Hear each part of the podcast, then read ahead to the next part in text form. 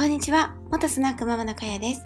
恋愛講座を始めますということで、早速始めていきたいと思います。今回はですね、何を話そうかなと思ったんですが、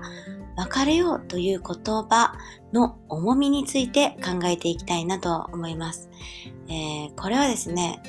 うん、別れようという言葉は、えー、軽く使ってしまうと、もう逃げの言葉でしかないという言葉なんですね。はい。これ、えー、私はですね、出来婚で、えー、まあ、付き合い日ほぼ0日婚をしてるんですね。で、えー、一緒に暮らし始めた時は、もう、え、もう臨月で、これから生まれてくるよっていう、一緒に暮らし始めて3週間かからないぐらいで、あ、3週間ぐらいで、えー、子供が生まれたので、2人の時間っていうのがほぼほぼなかったんですね。まあ、パートナーとの時間っていうのがあまりないまま子供が生まれてきて、まあ、生まれたんですね。そして、えー、お客さんとしての彼は知ってたけど、あの、異性としての彼っていうのを私はあまり知らないまま結婚したので、えー、自分の主張と相手の主張が全く違っている。そして自分としてはこういうことをもっと分かってほしいっていうのをあのアピールしたいという一心でですね、あの、高校だから分かってほしいっていう言葉に置き換えて、分からないんだったらもう別れましょうみたいな感じで、その、もう別れるっていう言葉をね、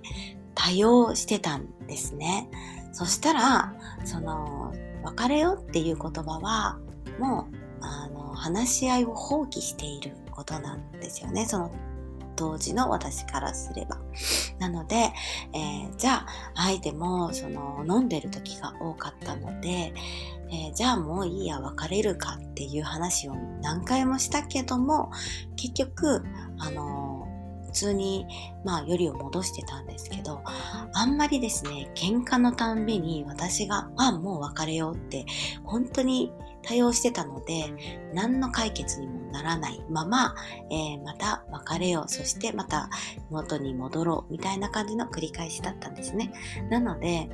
えー、別れようって言ったら言ったもん勝ちみたいなところがあって、何の、何も根源っていうか、あの、問題解決をしないまま、また、えー、まあ、結局はね、多少は言うんですけど、元に戻る時に、仲直りする時に、あ、こういうのはやめてねって言うんですけど、あの、あまりですね、えー、多くこの別れよっていう言葉を使いすぎて、ああ、また言ってるな、みたいな感じになってたんですね。ある時を境に、私がそれ言わなくなったら、今度、旦那ちゃんがたまに言うようになって、まあ、それも結局逃げなんですよね。なので、この別れようっていう言葉は、あの、話し合いを放棄する言葉であって、本当に、あの、別れるっていうことは、えー、もう二度と会わないという覚悟がある。上で、あの、使う言葉でないとダメだなと思って言いました。過去のね、私たちはお互いを知らない分、そして分かってもらいたいからこそ、すごく多用してた言葉で、えー、別れようっていう言葉には、すごい逃げのえー、て言うんですかね、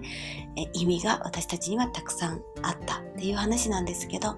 えー、別れようは、えあんまりね、最終手段であって、この言葉を言うときは、えもう二度と会わないという、